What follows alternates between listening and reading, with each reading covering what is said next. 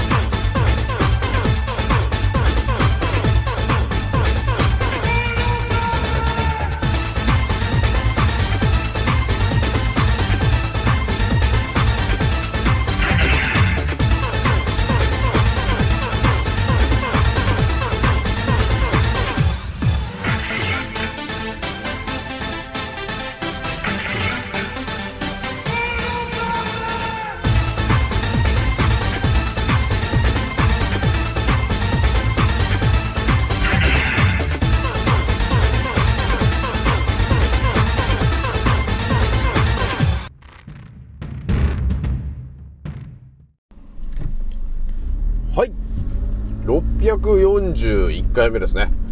賢者の戦闘プログラム第541弾。始めさせていただきます。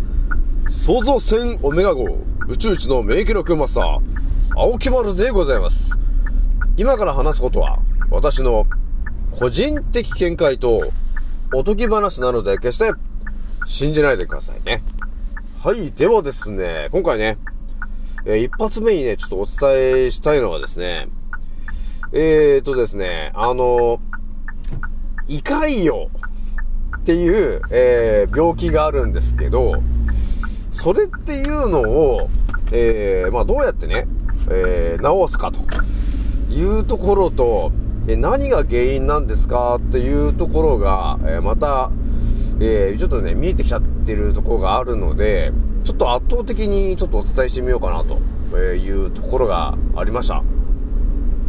でね、二つ目にお伝えするのが、え今日ね、あのー朝 YouTube 見てた時に、えっ、と、竹原さんっているじゃないですか。あの、ボクサーのね、竹原慎二。ね。まあ名前ちょっとあれですけど、とりあえず、竹、竹原さんがいて、ね。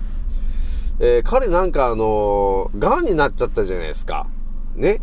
で、いろんな治療してるんだよね、みたいな話してたんだけど、そこで出てきたのが、MK キラー細胞というものを、えー、要するに活性化させるというか、増やすっていう治療法があるんだよねっていう、えー YouTube を朝見てたんだよね。で、そこでね、えー見えてくる、この青木丸の圧倒的な話しちゃおうかなというところがありました。それじゃあね、えひとまず私、アンカーラジオさんはですね、現在ね、えー33,655回目ぐらいを突破中でございます。皆さん、いつも聞いてくれてありがとうという感じでございます。それじゃあね、えまずね、一発目にちょっと、一つ気になってることをお伝えしてるんですけど、え私のね、アンカーラジオのね、その、再生回数みたいのをね、毎日、まあ見ているんだけど、この前ね、ちょっとね、なんていうのかな、あの、タイトルで言うと、実はね、と、腸内細菌よりも、口腔細菌の方が大事なんだよねっていう話してる回があったんですけど、その回のね、再生回数が、なんかね、誰かの手によって、いじられてるなというところがちょっとね、ちょっと見えてきてんなというとこがあるわけよ。だから多分これはね、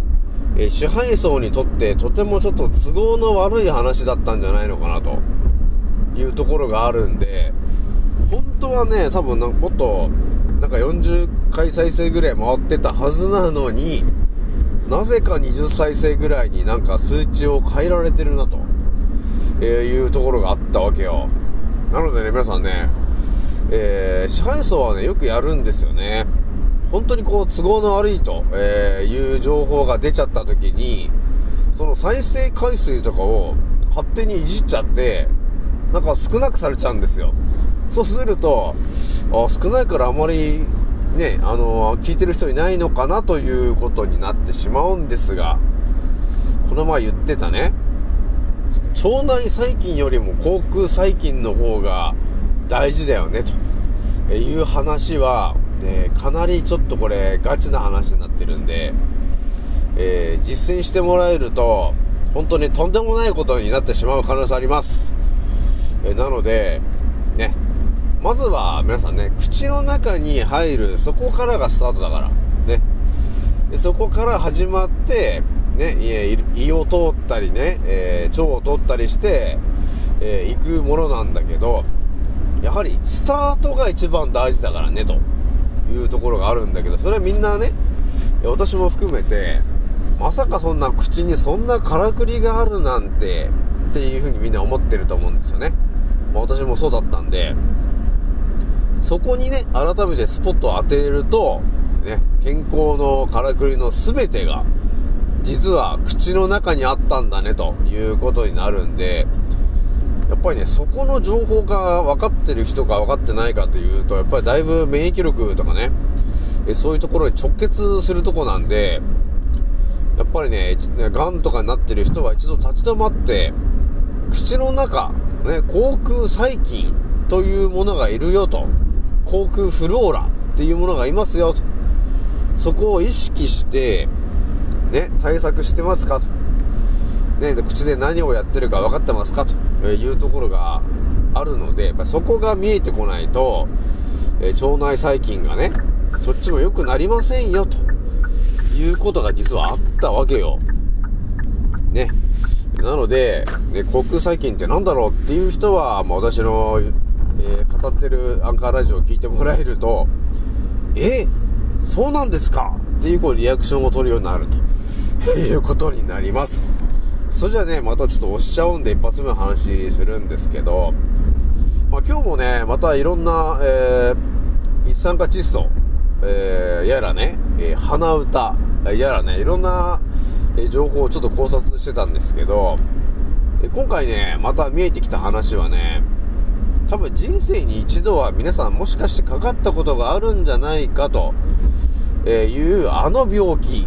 にちょっとスポット当ててみようかなと思ったんですね。あの病気はですね、実はね、大木丸も、なんだかんだね、えー21歳ぐらいの時に、えーその病気になりましたね。で、なんか、まあ、その病気っつうのは、胃潰瘍なんだよね、というとこなんだけど、ね私もね、21の時にね、胃潰瘍になったんだよね。で、これね、なんでなったかっつうとね、まあ要するに当時青木丸はですね、まあ、夜勤の仕事をしてたわけよ。しかもね、特殊なの、その仕事が。3勤3休っていうね、3回勤務して、3回休みなんですけど、日勤と夜勤の、この、組み合わせなんですよ。夜勤を3回やって、なんかその次、日勤を3回やってみたいな、特殊な、その、仕事のね、えー会社だったんですよ。そういうところで、さらに青木原ね、あの、常に一生懸命なんで、仕事をね、頑張りすぎちゃって、夜勤3日間やって、えその後日勤になるじゃん?で、日勤は日勤で、日勤の仕事をやってたわけなんですよね、ということをやってた時に、働きすぎだよ、青青木丸と、えーいうことになった結果ですね、やっぱり体に負担が来たんだよね。あとは体にいろんなやっぱりストレス、ね、がやってきた結果、胃潰瘍になっちゃって、なんか胃が痛いなーって言って、病院に行って、ね、あ、胃潰瘍ですね、胃に胃に穴が開いてますとか言われちゃって、そして胃カメラを食らったと、えーいう、そういうね、えー若かりし青木丸のね、えー若い頃があったわけなんですけど、その頃にね、ちゃんと、あのー今のね、青木丸の今の知識が入ってれば、胃潰瘍になんてならなかったぜというところがね、あったわけよ。なので、ちょっと、胃潰瘍にはなぜなるのかというところのね、ちょっとお話ししとこうかなというところなんだよね。はい。ではですね、えーその胃潰瘍の話をするんですけど、えー胃潰瘍っていうものに、まずなぜな、なぜなるのかっていうと、えーまあさっきもね、ちらっとお伝えした通り、やっぱり体のバランスが崩れたっていうのと、えーストレス、というものを受けた結果、どうなったかというと、体の中の、要するに、一酸化窒素が不足したんだよね。っていうのが、ほんと究極な答えなんだよね、と。青木丸もね、昔は大したもん食ってないから、ね、その、一酸化窒素に関わるものなんて多分全然食ってなかったもんね。カップラーメンとかさ、なんか、あの、コンビニ弁当とかね、なんかそんなものばかり食ってた青木丸時代なんで、そりゃ病気になるよね、という話ですよね。で、その、胃潰瘍なんだけど、よくみんな知ってるのも一般的な話で言うと、えっ、と、ピロリ菌っていう、要するに菌が、その胃の中でね、増えちゃって、でそいつがこの、えー胃の壁をね、えー攻撃して穴開けちゃうんだよねっていうような話があると思うんですけど、このね、ピロリ菌とっていうやつがいて、今だとなんか、ね、ピロリ菌検査みたいなことをやって、その胃の中になんか薬入れたりして、そのピロリ菌をね、減らしたりして、え胃潰瘍にならないようにするみたいなことをやってると思うんですけど、そもそもねと、ピロリ菌というやつが、なぜ胃の中で増えるのかと、えいうとこなんですけど、これがね、実は、そのピロリ菌という、そういう菌がいるわけなんだけど、そのピロリ菌というものには、天敵がいるわけなんですよ。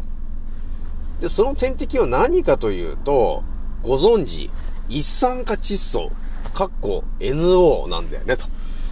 いうところがあるわけ。なので、一酸化窒、一酸化窒素不足になってる人っていうのは、えー胃の中にピロリ菌が発生しやすい、要するに増えちゃう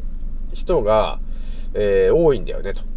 だその結果、胃潰瘍になっちゃう人が多くなってるということになるわけ。で、そのピロリ菌なんですけど、ピロリ菌が要するに増えなければ、胃潰瘍っつうものは多分この世界には広まらないことになるわけ。で、そのね、ピロリ菌という菌をですね、えー、あることをすることによって、えーその菌を、えー爆発的に攻撃を仕掛けてですね、えーとどめを刺すと。っていうものが実はあるわけ。それが何かというとですね、えーご存知一酸化窒素、かっこ NO なんだよね、というところがあるわけ。なので、だから、胃潰瘍とかね、えーそういうものになってる人っていうのは、要するに一酸化窒素不足になってるから、私がね、よくお勧めしている通り、赤ビーツとか、えーあとは黒ニンニクとかね、えーあとは、えーまあ、一酸化窒素というものが、まあ、たくさん練り込まれてる、練り込まれてるが、というか、あの、あれだね、アルギニンとかシトルリンとかが練り込まれてる、え赤ビーツ、えーとか、えー硝細塩というのが練り込まれてる、えーまあ、赤ビーツも含めて、まあ、ブロッコリーとかね、えーそういうものを食べてもらうことによって、えー要するに体の中の一酸化窒素っていうものが、たくさん供給されるようになるじゃないですかと。ね、それは鼻の奥、ね、鼻呼吸でも、え供給されるし、それは口の中にいる口腔細菌、えその口腔細菌たちも、え一酸化窒素っていうものを口の中で作り出せるようになってるよと。でやっぱりその、シトルリンとかね、アルギニンとか、あとは、えあとは、硝酸塩だっけ、えその3つがやっぱりうまく、えーその酵素がもともと体の中に入ってないと、一酸化窒素をこう作り出せなくなっちゃうじゃないですか、というところになってるんで、やっぱり、シトルリンとかアルギニンとか、ね、あとは硝酸塩、そういうものが、えー体の中の、その酵素がね、不足すると、やっぱり一酸化窒素に変換できなくなっちゃうから、それによってやっぱりいろんな病気が出てくるよね、と。その中の一つが、胃潰瘍なんだよね、というところがあるので、赤ビーツとか、えーそういうね、シトルリン、アルギニン、えーね、硝酸塩。それが含まれてるものを日常食べてて、で、さらに鼻呼吸を意識してやってるようになってくると、えー食べたものが口の中で、えーがっつりと一酸化窒素がね、えー口腔細菌が、えたくさん食べれば食べるほど、ね、一酸化窒素を補充して、えくれる、作り出すことができるようになってくるんで、で、それが、一酸化窒素が大量に練り込まれたものが、胃の中に入ってくるじゃないですかと。そうすると、胃の中で、えーその一酸化窒素が、ドガーンっていう、ね、えー攻撃をピロリ菌に食らわせるわけなんだよね。そうするとピロリ菌が、えー全て消滅していくということになってるので、胃潰瘍になりませんということになってるんだよね。これが、えー結構ガチ、ガチな話でですね、ドイツの記事に載ってましたということがあったんで、今回皆さんにお伝えしときますと。じゃあね、えー二つ目の話ちょっとしとくんですけど、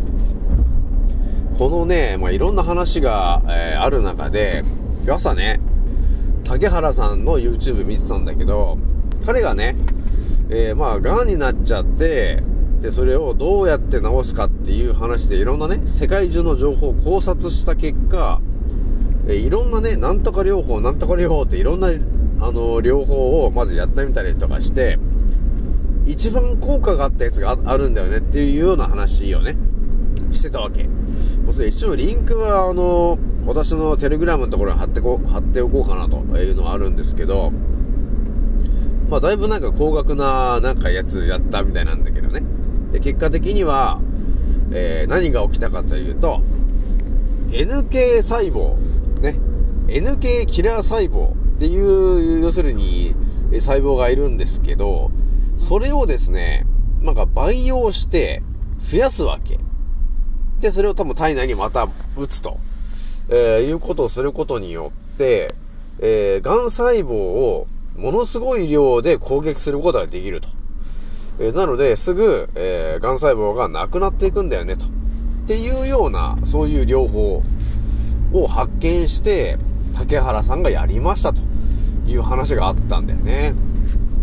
で、そこで私がね、あの、気になったのが、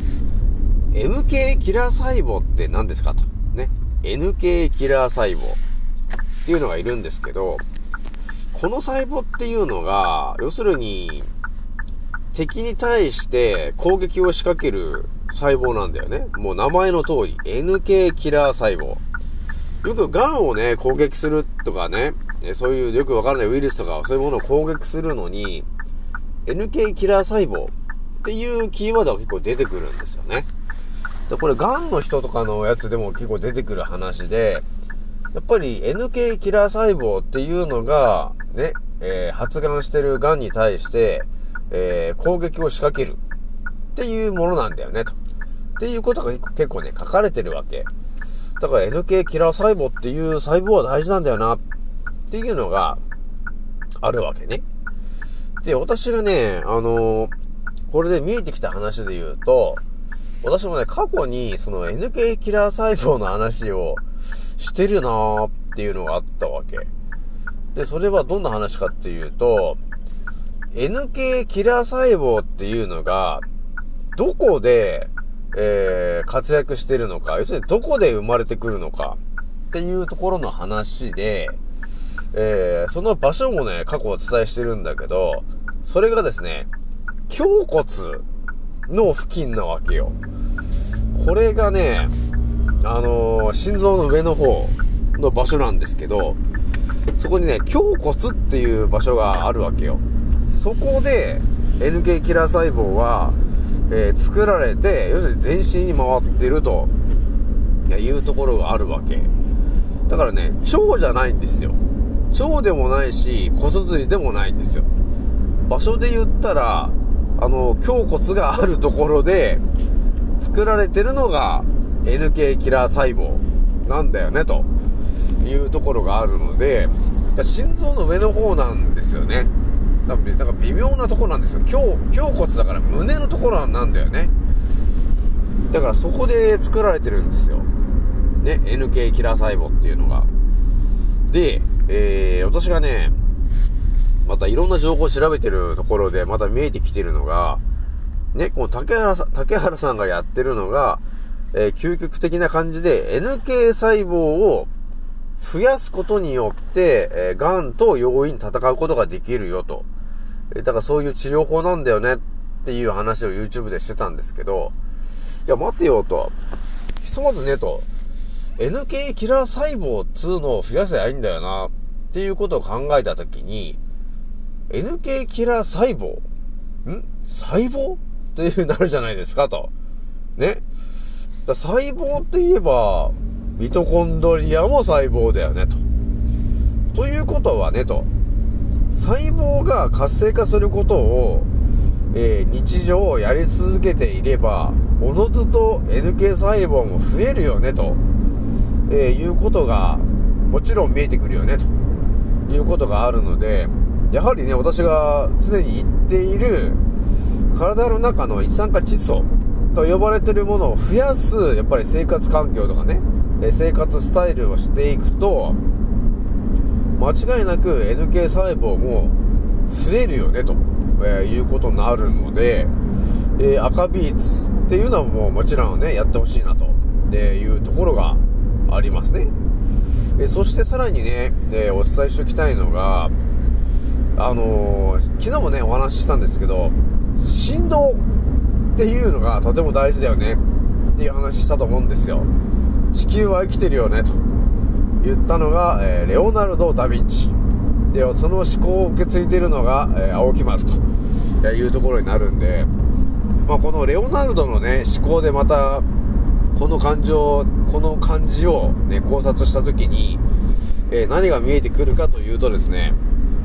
NK キラー細胞っていうのが作られてるのが、この胸骨の場所なんだよねという場所が分かったときに、青木丸は何をしようとしたかというとですね、私は思ったんですよ。で、最近鼻歌の話してるじゃない？ハミングの話してると思うんですけど、音っていうのは要するに振動なわけなんですよ。で、ただ何も考えずに鼻歌をね、うーんってやるだけでも一酸化窒素が15%増えるんだよねと、えーいうことが分かってしまった青木丸はね、さらに青木丸ワールドに、えー突撃することになるんですよ。で、青木丸ね、何が分かったかというと、鼻、鼻歌を歌うことによって、ね、まあいろんなことできるなーっていうのはあるんだけど、もちろん鼻歌というんだから、いろんな歌をね、鼻で歌えるよね、というとこがあるじゃん。ということはどういうことかというと、ハミングによって、ドレミファソラシドの音階を奏でることができるんだよねっていうことがあるじゃない。ね。うん、ふん、ふん、ふん、ふん、ふん、ふん、ふんってドレミファソラシドって音が出せるよねということがあるでしょちょ、これはもう当たり前のようにあるんですけど、これがなぜね、鼻、鼻歌、要するにハミングで、ドレミファソラシドの音階を出せるのかというところがあって、これっていうのは本当に究極な話なんだよなというところがちょっとね、見えてきちゃってるわけ。ね、ちゃんとね、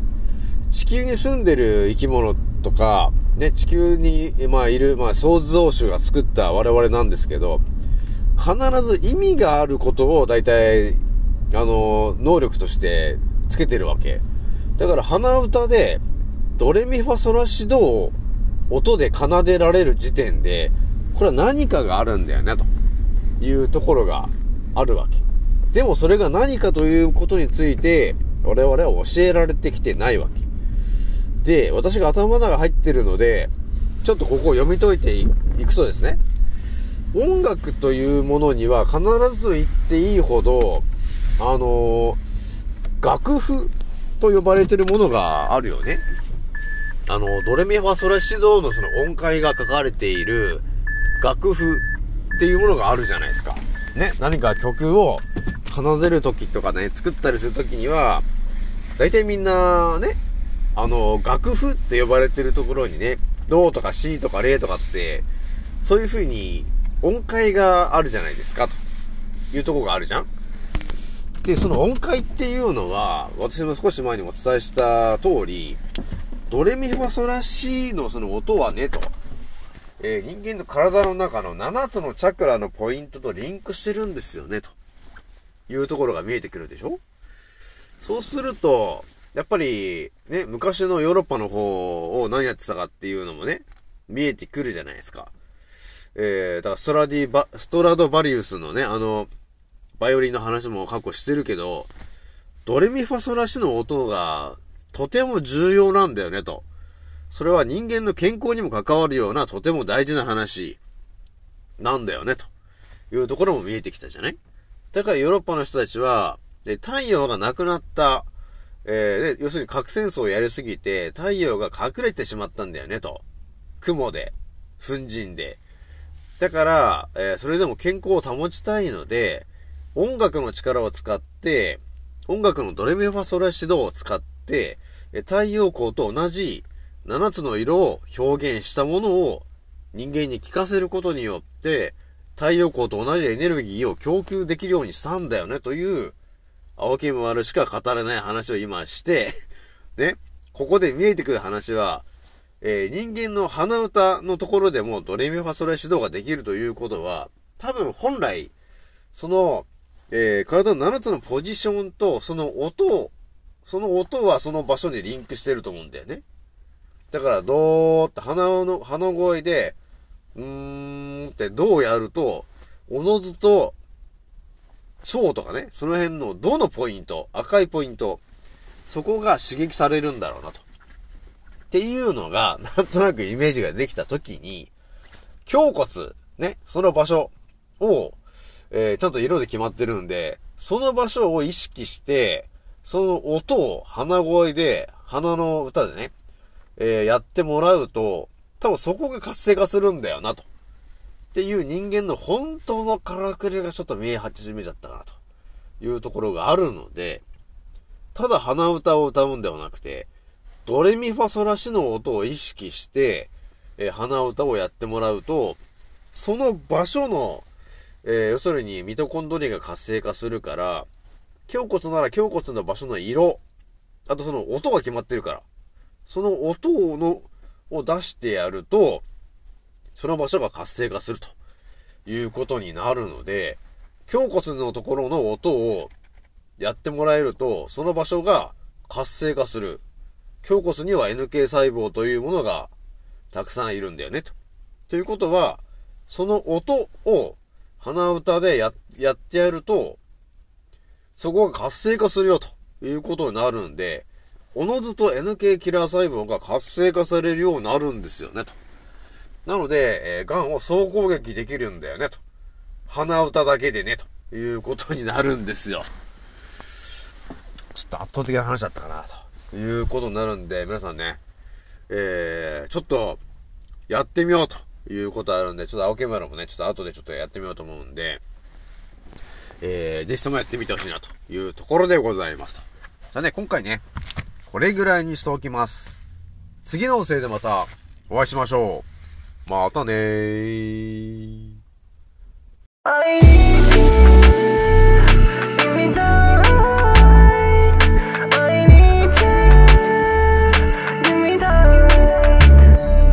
君が見てくれて俺初めて輝ける。暗い夜でも弾けて羽ばたける少しばかり理解できてきた栄光と苦悩。フロント眉上の孤独も当てにならないネットのリアクション流行り寄ってるバカがせんどうします。自分で言い続けることだけが唯一のアンサー。気づかせてくれいつも感謝。俺は本当の素顔見られない。ように変わるマスク素直になれない。本当は君が必要。だから君とビーズよこの先も予想できる平坦な道じゃない。でもあと少しだけ君たらい洗いざらい話します日々は肩振りしてても君がいなきゃ無理。オンラインオフライン問わず乗っかるドフナビ。ーツ何気ないありけない愛に照らされて過ごす毎日。仲間の声君のぬくもりが体の方へ。と導く日々の潤い上がり絶やさないように。ストーリー紡いで繋いでくマイホーミー時に瞑想人生の迷路。俺を突き動かす数少なき声よあいつの行動あの人の言動が道示し救い導くもの。たまに誇り腹手は取り出して。生産性のある日々をって言葉をな。苦難上等のマイロード。楽にこうなんてマインドは捨てたどこ。世に飛び交うとや言葉に。それぞれの認識方法があり。見方を変えれば味方になるらしい。なら俺を当てる光はまず敵のようなもんさほら目覚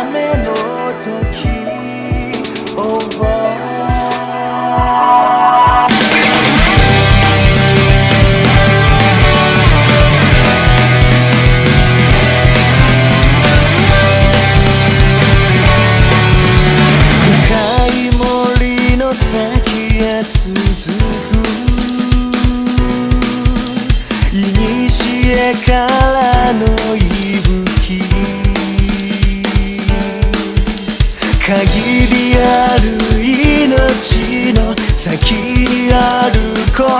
えを誰もが求めるから。